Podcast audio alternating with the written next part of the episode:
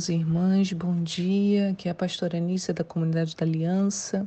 Hoje é dia 21 de outubro do ano 2020 e nessa manhã, logo cedo, com os raios de sol já chegando aqui, eu consigo é, ver, né? Talvez hoje seja um dia quente. Tô me sentindo até a garota do tempo, né? Todo dia falando alguma coisa sobre o tempo. Mas é que eu já eu sempre acordo muito cedo, às vezes ainda está escuro e ver assim o dia amanhecer, né? Eu fico olhando assim para o computador, preparando a, o estudo e não me dou conta, né, do dia. Então, geralmente quando eu começo a gravar que eu dou uma olhada para o lado e vejo esse privilégio, né? A gente precisa exercitar o privilégio da vida que a gente recebe todo dia. Hoje temos três textos: Gênesis 9, Jeremias 49 e João 20, do 1 até o 18. Então, lembrem que a gente está iniciando esse novo ciclo de leitura.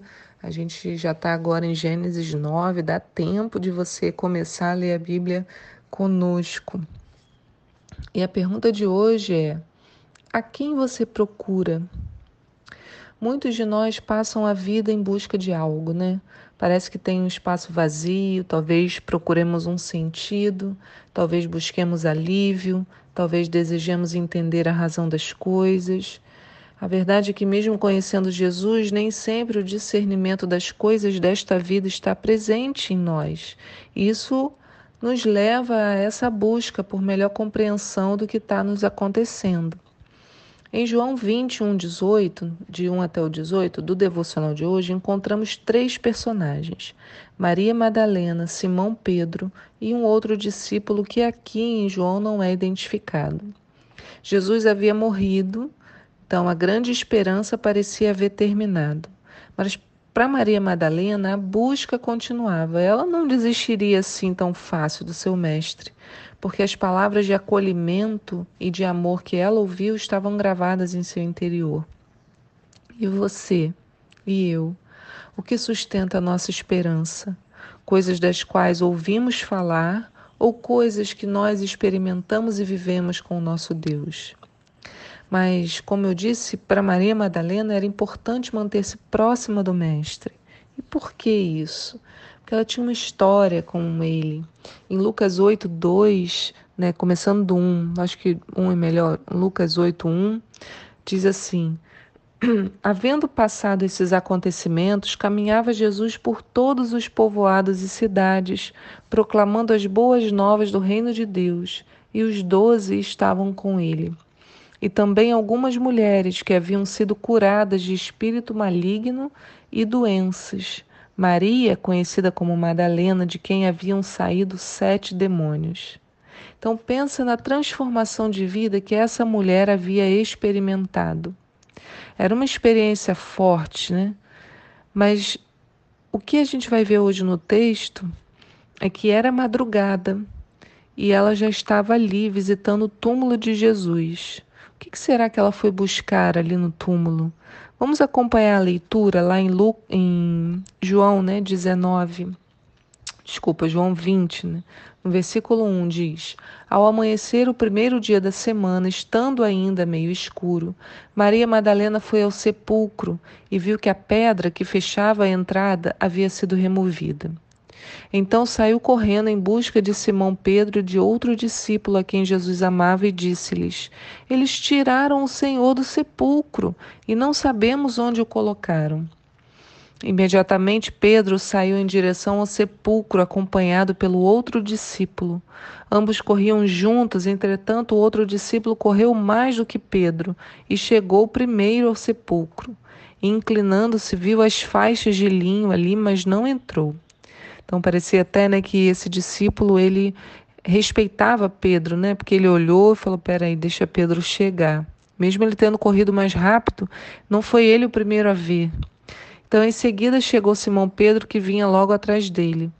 Pedro entrou no sepulcro e também viu as faixas de linho, bem como o lençol que estivera em volta da cabeça de Jesus, e que não estava com as faixas de linho, mas dobrado à parte.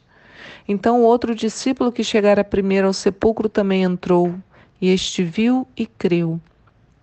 Contudo, eles ainda não haviam entendido que, de acordo com a Escritura, era necessário que Jesus ressuscitasse dos mortos. E assim foram os discípulos outra vez para as suas casas. Agora, faz essa cena na sua cabeça, né? Você está lá de madrugada, talvez dormindo, talvez é, em conversas, e aí chega a Maria Madalena e fala: Olha, tiraram lá Jesus, ele não está lá. E eles saem correndo, chega lá, olham aquela cena, e aí veem as faixas de linho, vê o lençol. Imagina o questionamento na cabeça deles. Roubaram o corpo do mestre? O mestre se levantou? Entraram no túmulo para saquear, mas tiraram as faixas de linho e, e dobrou o lenço, deixaram tudo dobradinho, bonitinho? Você acha que se eu cometesse um assalto ia ser assim, né? Ia deixar tudo arrumado depois. Eu não gosto de bagunça. O que, que será que aconteceu? Vemos que ainda não estava claro. A busca continuava. Eles, porém, não insistiram por ali, mas voltaram para suas casas, pensativos sim, mas de volta aos seus afazeres. O mesmo não aconteceu com Maria Madalena. Não houve desistência nem cansaço, ela tinha que saber sobre o Mestre. A experiência que ela viveu havia sido muito forte. Então ela permaneceu ali, sua alma está pesada, sua mente está girando. Eu fico imaginando, né, como me colocando ali naquela situação. O que que acontece? A gente vê na continuação do texto, no versículo 11, né, ainda em João 20. Diz assim: Por outro lado, Maria continuava do lado de fora do sepulcro chorando. E enquanto chorava, inclinou-se para olhar dentro do sepulcro e viu dois anjos vestidos de branco sentados onde estivera o corpo de Jesus, um à cabeceira e outro aos pés. Então os anjos perguntaram: Mulher, por que choras? E ela lhes respondeu: Porque levaram o meu Senhor e não sei onde o colocaram. Esse, quando fala, né, mulher, eu sempre lembro de Celina, se ele fala mulher. Então, a pergunta que os anjos fazem para Maria Madalena, mulher, por que choras? É uma pergunta que podemos fazer a muitos de nós hoje. Muitos que estão ouvindo esse devocional estão chorando em busca de respostas. Estão talvez cansados da busca, mas ainda não desistiram. Estão aqui porque algo os impulsiona a permanecer, como foi com Maria Madalena. Vejam que ela não ficou apenas de fora chorando, mas, mesmo com a narrativa dos outros discípulos, ela foi lá se inclinar para orar, olhar novamente lá para dentro. E o que, que aconteceu? Uma coisa maravilhosa, irmãos. A continuação da leitura nos mostra no versículo 14: diz assim: Assim que disse isso, porque, voltando, né, só para a gente retomar, os anjos perguntaram a ela, mulher, por que choras? E ela respondeu, porque levaram o meu Senhor e não sei para onde, onde o colocaram.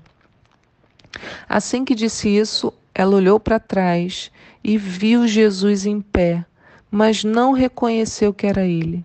E Jesus perguntou-lhe, mulher, por que estás chorando? A quem procuras? Maria, imaginando que fosse o jardineiro, rogou-lhe: Se tu o tiraste daqui, dize-me onde o colocaste, e eu o levarei. Então Jesus a chamou: Maria. E ela, voltando-se, exclamou também em aramaico: Rabone! que coisa linda! Recomendou-lhe Jesus: Não me segures, pois ainda não voltei para o Pai. Mas vai, e ao encontrar meus irmãos, dize-lhes assim: Estou ascendendo a meu Pai e vosso Pai, para meu Deus e vosso Deus. E assim foi Maria Madalena e anunciou aos discípulos: Eu vi o Senhor! E contou-lhes tudo o que o Senhor lhe dissera. Quando Maria responde aos anjos, o próprio Jesus lhe aparece, mas ela não o reconheceu. Como assim? Já parou para pensar? Ela andava com Jesus o tempo inteiro. Ela ficou, como a gente leu lá em Lucas 8, Assim como os discípulos, um grupo de mulheres seguia sempre Jesus, cuidando das necessidades dele, pagando pela comida, ajudando. Então, como que Maria não pôde reconhecê-lo? Mas Jesus pergunta para ela a mesma pergunta que deu início ao nosso devocional hoje: A quem procuras? Essa pergunta era muito importante porque ia lá no fundo das intenções do coração daquela mulher e vai também ao nosso coração. O que que nós procuramos no nosso dia a dia? O que tanto fazemos? O que tanto corremos? O que tanto procuramos? Maria Madalena, entretanto, se você perceber, ela não responde essa pergunta. Ela responde apenas a primeira, explicando por que, que ela estava chorando. Porque Jesus pergunta duas coisas: mulher, por que estás chorando? A quem procuras? E ela responde a primeira pergunta, por que, que ela estava chorando? Né? Ela fala para Jesus: Olha, achando que Jesus era o jardineiro, né? Se você tirou daqui, me diz onde você o colocou, eu vou levar. Então ela estava olhando, né, ali, querendo achar o corpo de Jesus. Mas algo maravilhoso, irmãos, acontece. Jesus a chama pelo nome, Maria. Quem pode resistir a esse chamado? Toda busca termina quando finalmente entendemos que Jesus nos chama pelo nome, que ele nos conhece, que ele nos ama, que ele nos aceita.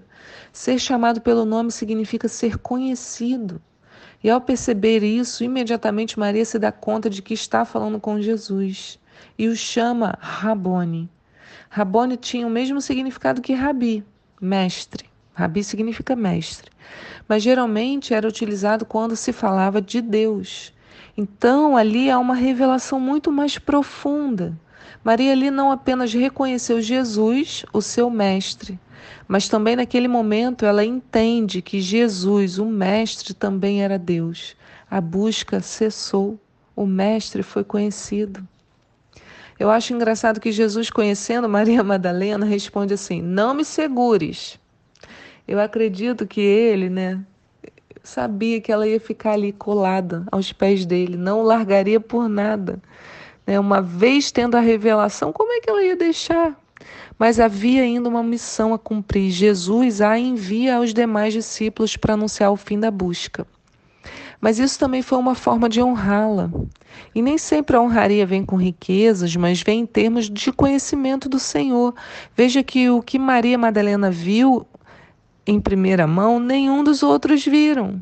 Simão Pedro e o outro discípulo estavam lá, mas não viram o que ela viu, porque não buscaram da mesma forma que ela buscou. A não desistência de Maria Madalena atraiu o coração de Jesus e ela, sendo uma mulher, foi anunciar aos demais o que Jesus lhe havia dito.